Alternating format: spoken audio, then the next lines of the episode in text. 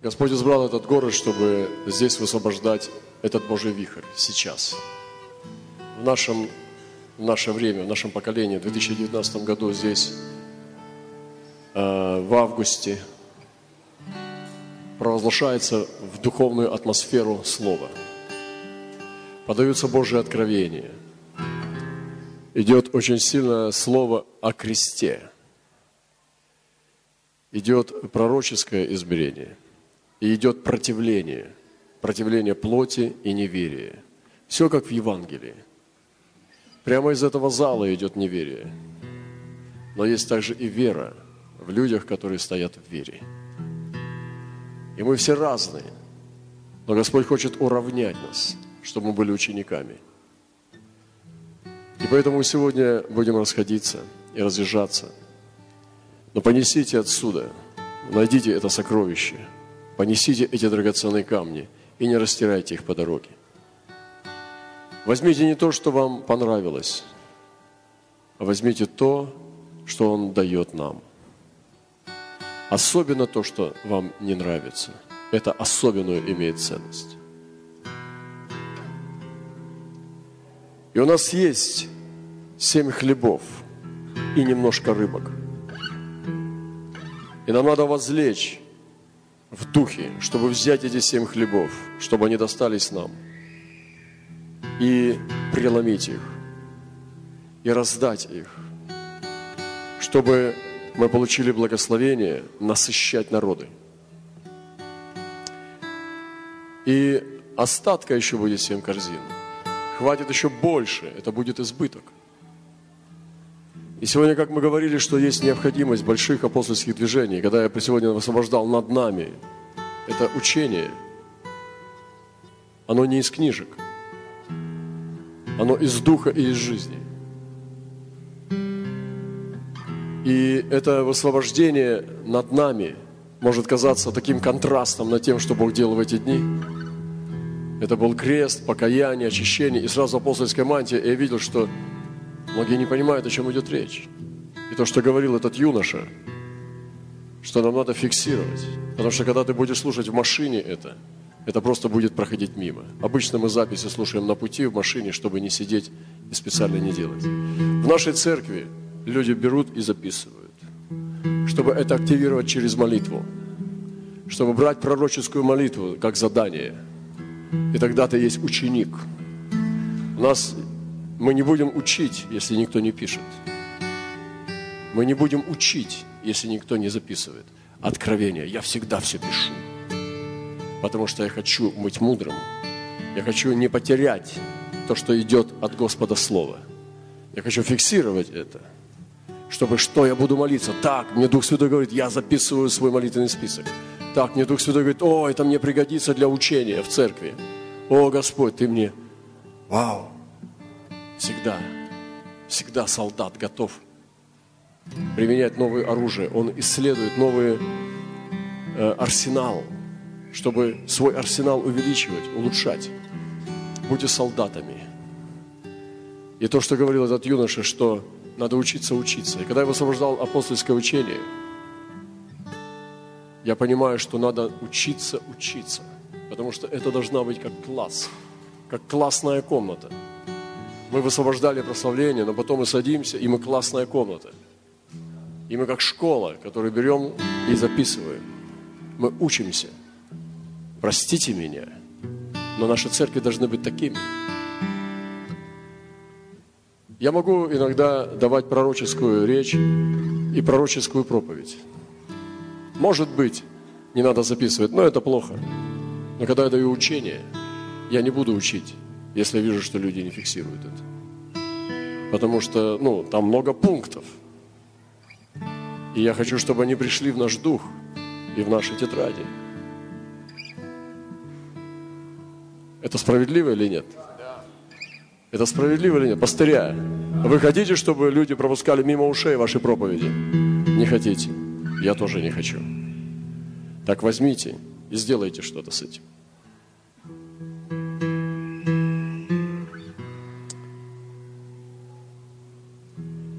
Как стать апостольским движением? как вы в небольшой общине, в своей церкви, в своем городе, может быть, не ключевом, не центральном городе, можете стать апостольским движением. Как мы можем иметь власть над дьяволом, когда мы соединены с тем, кто победил дьявола?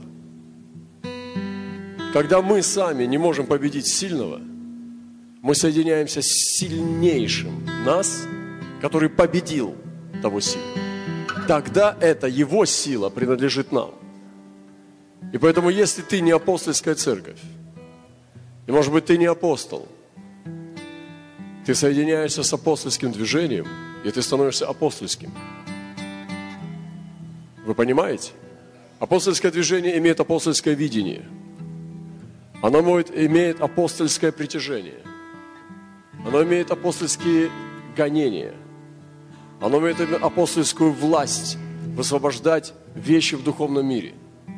Она имеет апостольский аппетит в отношении регионов.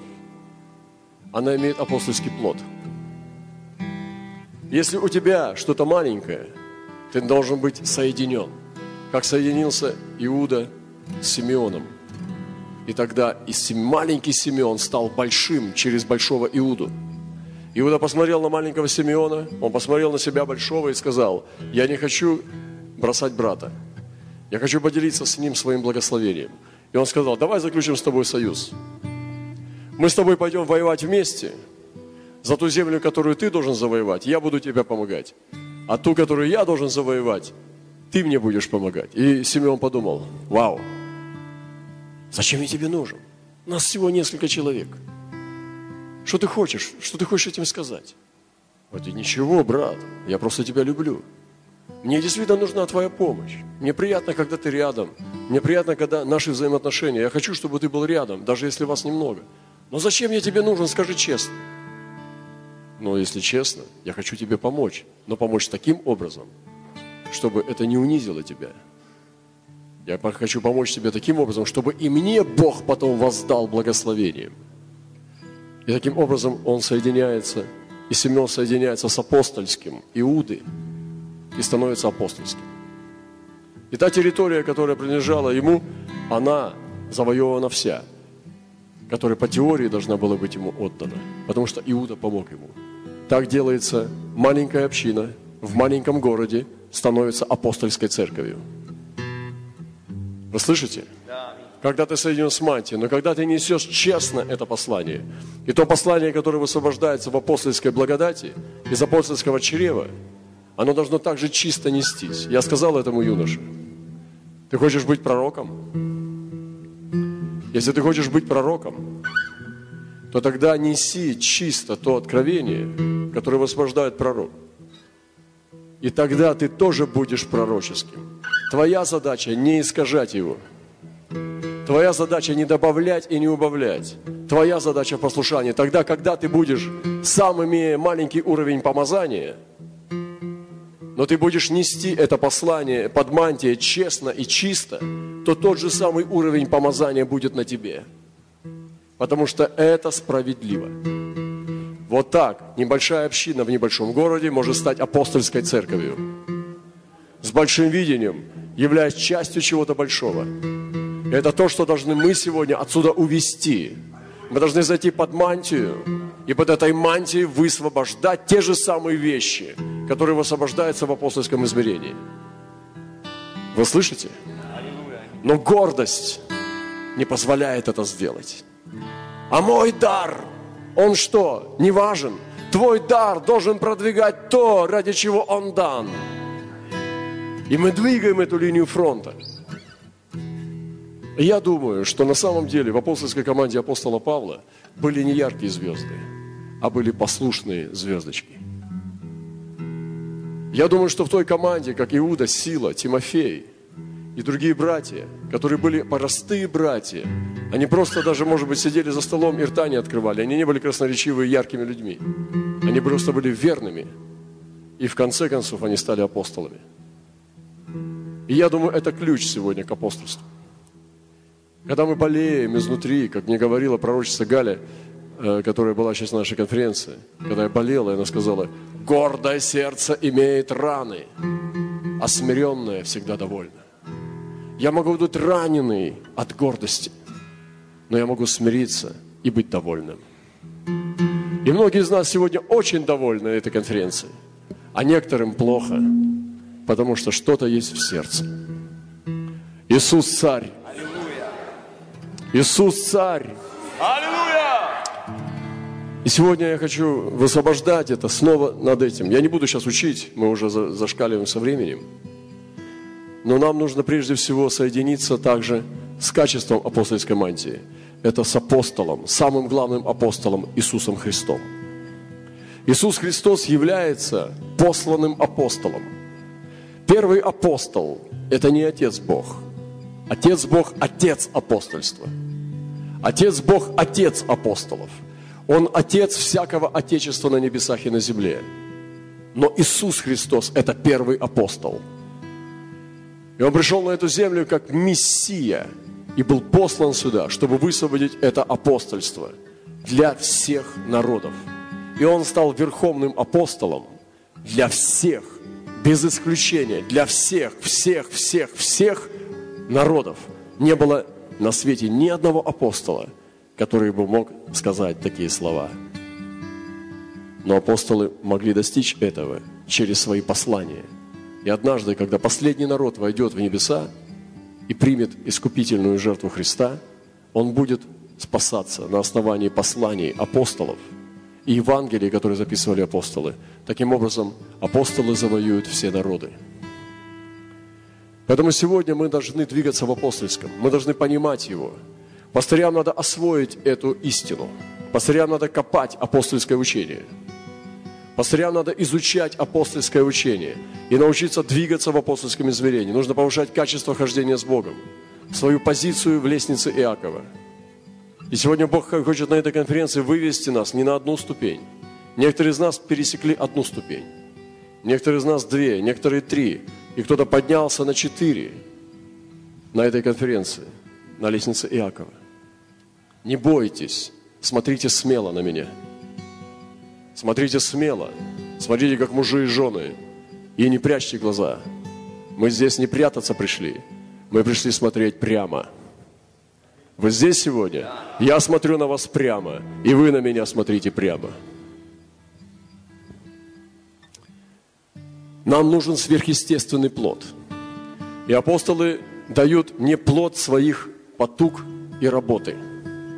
Они дают сверхъестественный плод – Апостол приносит сверхъестественное измерение, и у него сверхъестественный плод. Знамения, которые ходят за ним, не надо выдавливать. Они просто являются свидетельством того, что он идет правильной дорогой. И плод служения сверхъестественный. Я говорил уже, что нам надо научиться не грести без ветра, а нам надо научиться вызывать ветер. Научиться вызывать ветер из ничего. Ветер в пустыне. Вы знаете, иногда называли операции «ветер в пустыне». Иногда назвали операцию «Шторм в море», «Торнадо», «Смерч», «Цунами». И нам нужно научиться вызывать из духовного мира ветер. И апостольская мантия может это делать. Когда ты закручиваешь в этом стоячем помещении мантию, если бы мы взяли сейчас кусок материи, в этом здании закрыли все двери, где нет ни ветерка – и мы сделали вихрь, закручивая мантию, и сделали бы это с огромной скоростью, нас бы прибило к стене. Мы должны научиться делать ветер. Научиться ветер духа делать. Соединение с апостольскими реками – это тоже очень важная часть. И Господь будет присылать в церковь, и Он присылает. И у нас было пророчество, пророк говорил о том, что будут приходить сильные люди. Вы помните? Это было такое время, когда мы удивлялись, как так, что вы будете сейчас меняться. Это, мы думали, что это, наверное, количество в церкви. Но Бог стал вкладывать, вливать, утрамбовывать, утрясать такие вещи, что мы просто стали меняться с огромной скоростью. И потом появились сильные. Они приходили и говорили об апостольстве и освобождали какие-то вещи. Потом стала сепарация, что-то мы убирали, что-то принимали, не принимали, пока Бог не сформировал нас. И сейчас есть определенная формация здесь, на этом месте. Есть формация послания на этом месте. есть определенные контуры послания, есть определенное оружие. Это форма нашей стрелы, форма нашего копья, форма нашего меча. Есть послание, есть распознание, есть конкретность сияния креста. Есть громкость голоса. Здесь есть ясность голоса. И это апостольские вещи. И мы можем сегодня в этой мантии, возьмите тоже часть этой мантии, как птица – машите крыльями и растягивайте ее, и тяните ее в ваш, уходите на запад и тяните эту мантию на запад. Уходите на восток и тяните ее на восток. Вцепитесь с нее лапами и машите крыльями. Тяните на восток. Тяните ее на север, тяните ее на юг. Растягивайте вашу мантию. Вы пришли на Кавказ, тяните ее на Кавказ. И высвобождайте этот дух, то же самое послание. И вы будете апостольским человеком. Даже если вы евангелист, пастор или пророк, или учитель, или просто увещатель, вы можете быть апостольским увещателем. Вы слышите? Вы можете быть апостольским молитвенником. Что происходит в апостольской церкви? Как молятся в апостольской церкви? В апостольской церкви не только молятся о сверхъестественном – там молятся сверхъестественно.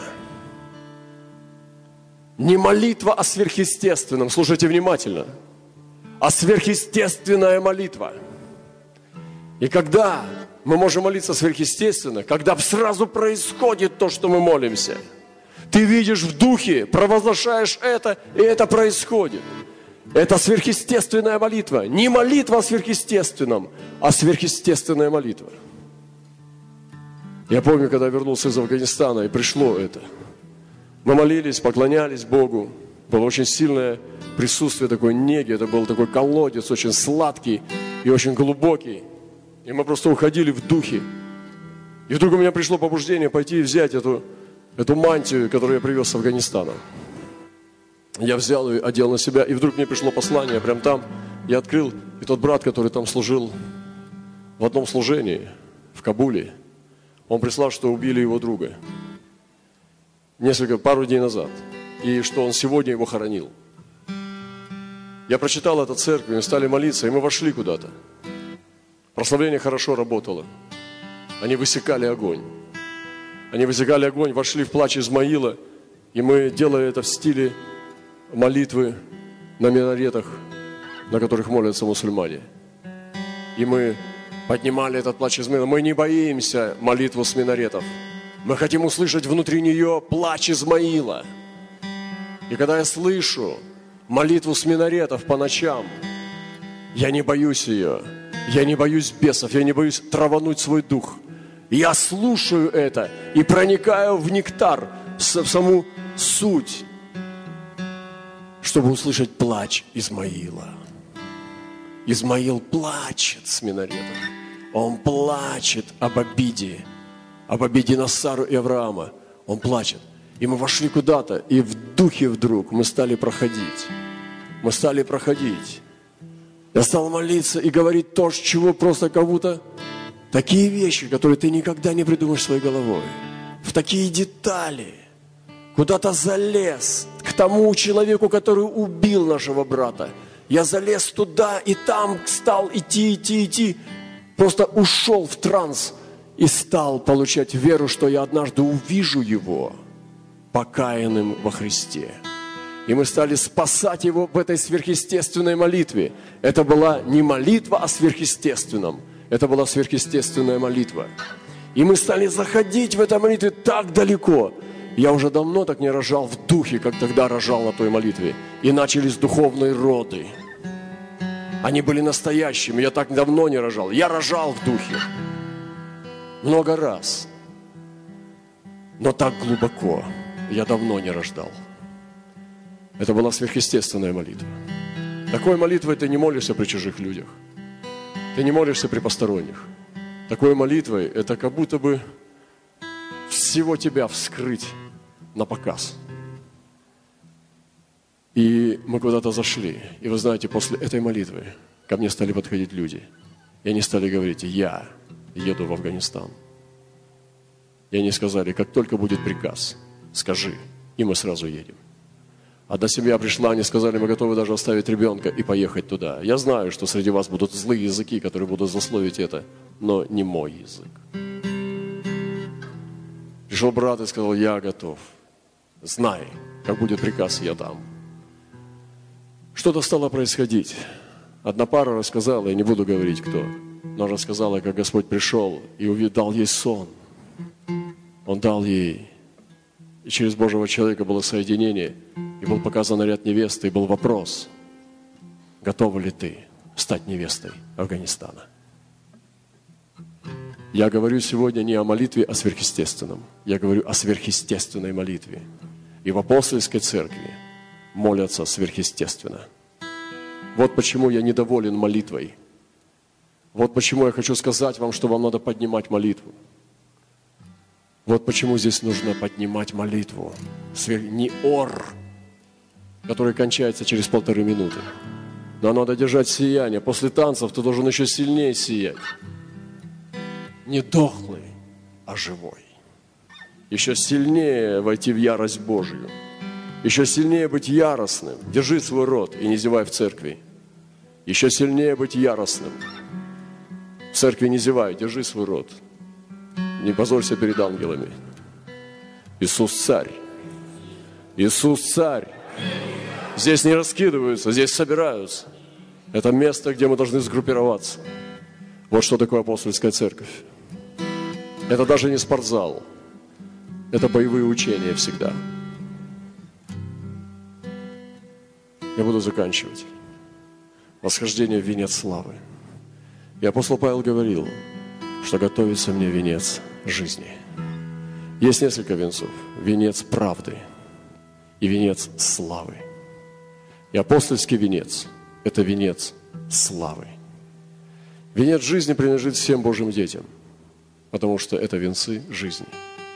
Он тоненький. Я помню одну сестру, которую я посетил в больнице, она была наша сестра, сестра дорогая Женя.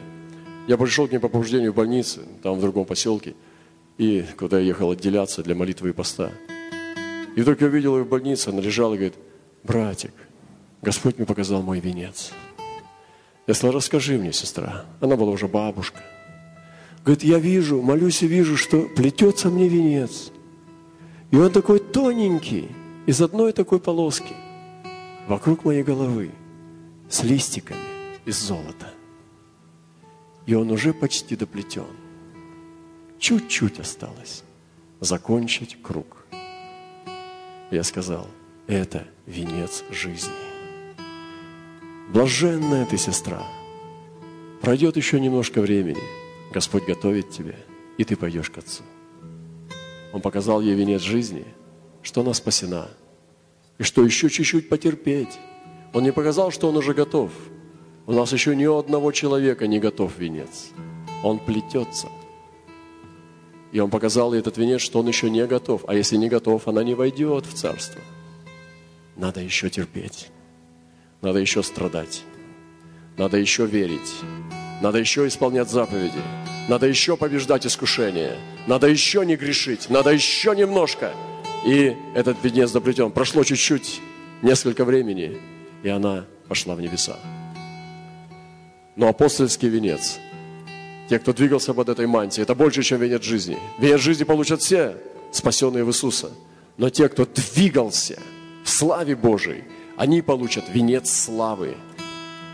Это большая разница – венец славы. И мы здесь с вами, дорогие братья и сестры, сегодня здесь, в Ростове, 2019 год, этот разлом. Мы здесь сегодня, в этом, внутри этого вихря. Кто-то вошел, кто-то нет. Но сегодня Бог добрый. Он простирает свой свет. Он простирает свои знамения чудеса. Вы и есть знамение – нам не нужно сегодня здесь демонстрировать исцеление. Я бы не хотел, и я рад сегодня, что здесь нет движения исцеления, чтобы мы зациклились сегодня на наших печенках, на наших попках, плечиках, животике, что мы сегодня не говорим об органах тела. И конференция называется «Части тела». Мы сегодня говорим о небесных вещах, а исцеление прижит вам. Научитесь молиться за свое исцеление и исцеляйтесь. Научитесь двигаться без исцеления, даже в болезнях, служить Богу. Научитесь двигаться с болью. Научитесь служить в том состоянии, в котором вы находитесь. Не бегайте за исцелением, а и бегите за Богом. А Бог позаботится о нашем исцелении. Некоторые люди го- гоняются за исцелением по всем конференциям. Кто только на них руки не возлагал, и ничего не получается. Бедные люди тратят деньги, года и так далее. Вместо того, чтобы столько они могли бы наслужить Богу, столько плода в это время принести. Принимайте исцеление, верьте в исцеление, но не гоняйтесь за ним. Лучше гонитесь за Богом. Успевайте за Богом, не отставайте от Него, бегите за Ним. Он бежит, прыгает, скачет, как, как молодой олень. Прыгайте, скачите, летайте, машите крыльями, бегите под воду, в лед, в снег, на горы. Бегите, только не отставайте. Бегите за Богом. Вы, преследующие Бога, преследуйте свою судьбу. И в заключение – мы сегодня должны родить и активировать это. Я понимаю, что, может быть, это рано. Я понимаю, что, может быть, это сейчас говорить рано, но я хочу форсировать это. Я хочу пробить это. Я хочу говорить это над вами.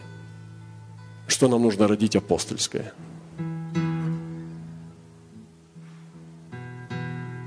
Пастыря, начните изучать.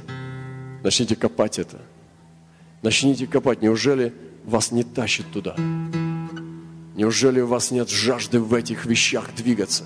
Это же самая славная пища. Это же самые любимые темы. Апостольская. Пророческая. То, что Господь сегодня хочет высвобождать здесь. И это уже не традиция. Так говорит Господь или так говорит Святой Дух. Это просто все охватывает, когда вся твоя жизнь, она и есть жизнь пророка. Вся твоя жизнь и есть апостольская мантия. Вся твоя жизнь и есть сверхъестественно. Ты движешься под этой мантией, ты не знаешь, кто ты, но ты там, в этом всем.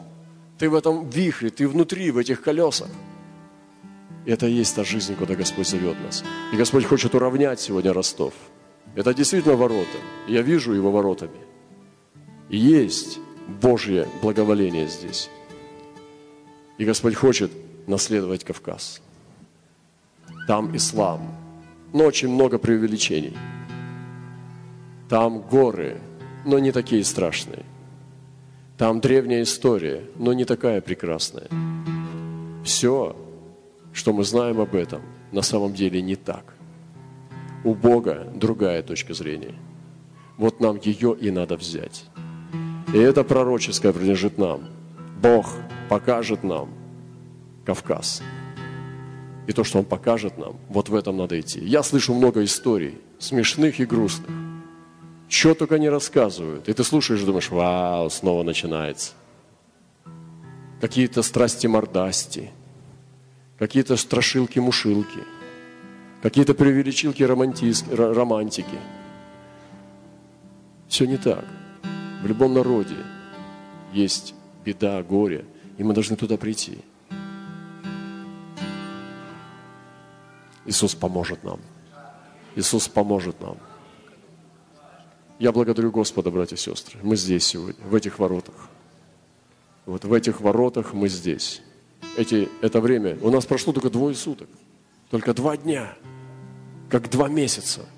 И из этого познаю, что когда Господь сжимает время, то тогда Он был здесь. Кто-то видел из вас, мне недавно рассказывал, да, что передвигались стрелки, и у нее на часах также передвигались стрелки. Нам надо передвинуть стрелки на несколько часов вперед. Наши часы опаздывают. Бог открыл возможности. Переведите свои духовные стрелки часов на несколько часов вперед. На три, на пять, а у кого-то на семь. Неважно, насколько вперед, важно, насколько ты опоздал. Вот на столько часов и переведи. Потому что Бог уже там ждет нас, а мы еще здесь, в прошлом. Пожалуйста, переведите свои стрелки ваших часов на несколько часов вперед, на несколько суток вперед, на несколько месяцев вперед. Бог благословит нас. Это потрясающее время. Кавказ, откройся. регионы, которые вы приехали, это та же самая мантия. Я не провозглашаю это слово над Ростовом, и он благословен, он принял нас, как чрево. Здесь есть будущее. И не только Кавказ, но конференцию в Ростове. Поэтому вы все понесете отсюда то, что здесь Бог приготовил для нас. Поэтому берите это, берите свой кусок мантии, свой краешек мантии и летите, растягивайте ее, распространитесь и вы, растягивайте, несите, и она принадлежит вам. Все, что под ней, также ваше. Все, что под ней, шатер под ней, все сокровище под ней, также ваше, потому что вы держите эту мантию и притягиваете ее на свой регион, тащите ее на свой город. Не тащите себя, потому что вы бедный, вы нищий.